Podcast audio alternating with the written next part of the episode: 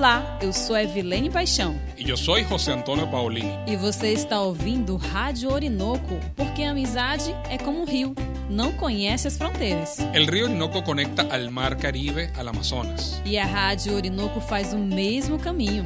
Nosotros queremos compartir con ustedes la voz de la frontera, una voz bilingüe. E nós estaremos aqui trocando histórias todas as semanas. Evilene, quiero aprender de ti. E eu de você, José. Até logo! Radio Orinoco, aguas que atraviesan las fronteras, aguas que atraviesan las fronteras.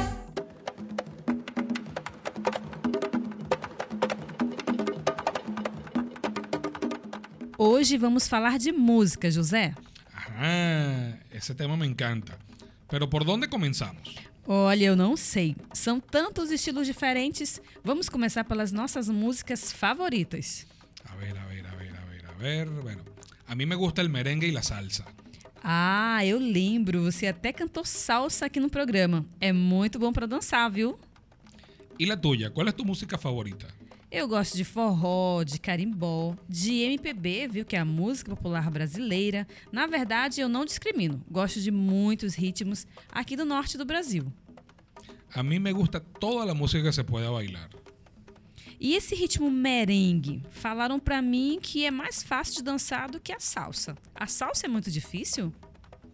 Bueno, dependiendo del punto de vista, pero sí, el merengue es una buena introducción a la música caribeña. Es un ritmo simple, cadencioso y muy sabroso. Hum, eu acho que o forró é mais assim. É um ritmo simples e é bom pra dançar. Tem outros ritmos também que são mais difíceis, como por exemplo o pagode. Pagode. ¿Cómo es el pagode? Hum, é parecido com o samba, só que um pouco mais popular, de quintal. E tem muita gíria. Quando alguém convida você para um pagode, não é só para ouvir a música, não, hein? É uma festa mesmo, viu, José? Mmm, qué interesante, qué interesante. Quem popularizou a música foi a Beth Carvalho, o Zeca Pagodinho e a banda Fundo de Quintal, nos anos 80. Você pode ouvir pagode no Brasil inteiro. ¿Y cuáles otras músicas se escuchan en los quintales? ¿Cuáles son las músicas más fáciles de escuchar un domingo, por ejemplo, en la tarde? Ah, essa é boa, viu? Tem uma rocha, tem o brega, tem o sertanejo. Depende muito da região. O país ele é muito grande e a lista é muito longa.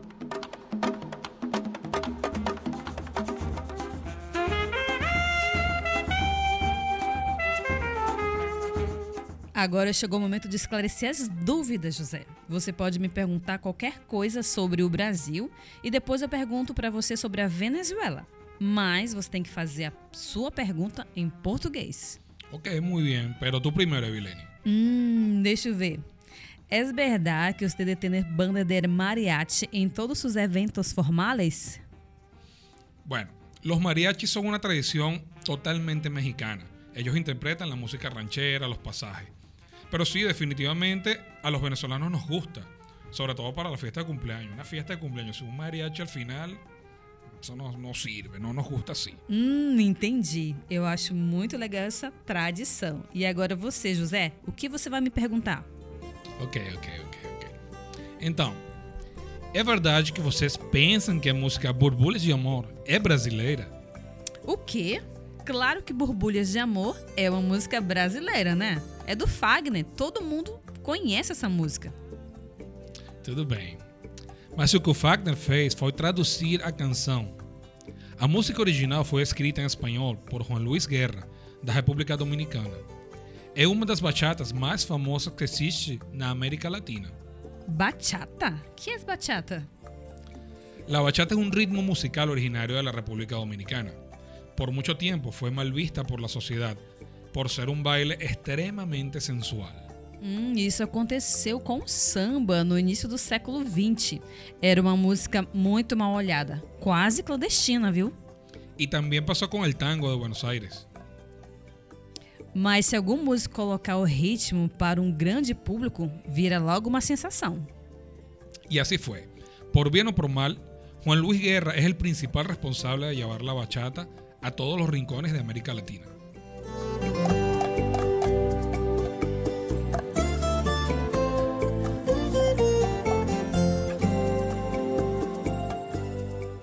Essa música se ouvia na casa dos meus pais, nos domingos de churrasco. Passávamos todo dia comendo e rindo com a família. A mí también me acuerda mucho a mi infancia. Yo recuerdo un final de semana, arenita, playita y mucho sol. Y esa Nossa. música no podía faltar. Muito lindo, José. E eu lembro também que a minha mãe sempre dizia para guardar a comida perecível, ou seja, o arroz, o feijão, o macarrão, dentro da geladeira, para não pegar bactérias e estragar a comida, que pode deixar as pessoas doentes. Eso es muy importante, guardar todo en la nevera.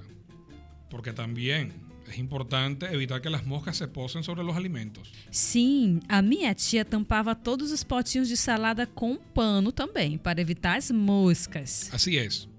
Los domingos son para relajarse, pero no se pueden olvidar de estos detalles. É isso mesmo, José. Ainda mais se você não quer passar a segunda-feira no banheiro com muita dor de barriga, hein? Ay, no.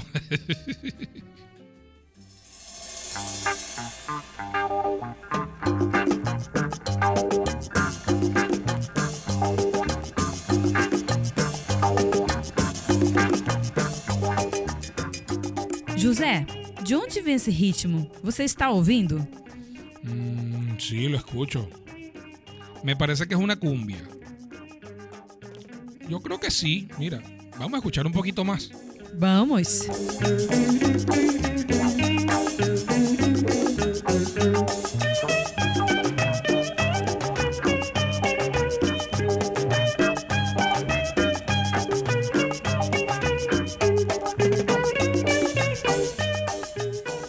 José, você pode me explicar o que é cúmbia? Sí, claro. La cumbia es un ritmo tradicional de Colombia, aunque ha sido popularizado en toda América Latina. Hay cumbia peruana, cumbia mexicana, cumbia argentina, pero la original y la principal viene de Colombia. Hum, e qual é a diferença entre uma cúmbia colombiana e uma cúmbia mexicana? Você pode diferenciar? Claro, claro. Básicamente es la instrumentación. La mexicana, al igual que la colombiana, usan acordeón. La peruana lleva guitarra eléctrica, pero va cambiando de país en país. A todo el mundo le gusta la cumbia. Uau, eu não sabia que era tão popular assim. Acho que no Brasil não ouvimos muita cúmbia. E apesar de sermos latino-americanos também, viu? Mira, tal vez puedas implantar una moda aquí. ¿Tú te imaginas un fin de semana en Playa Grande, en el Río Blanco, así, con una cumbia hacia todo volumen? Olha, José, eu gostei da ideia, viu? Vamos fazer isso.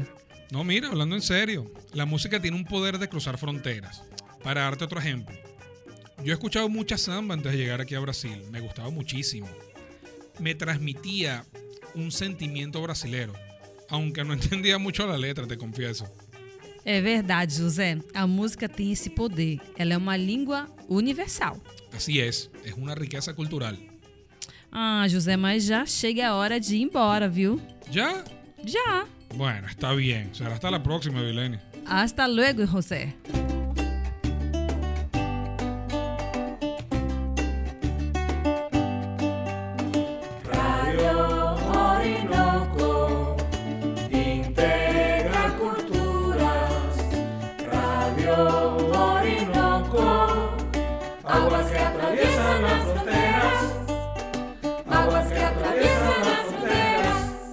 Rádio Orinoco é um programa da Caritas Brasileira e Caritas Diocesana de Roraima, financiada pela USAID e produzida pela La Mochila Produções.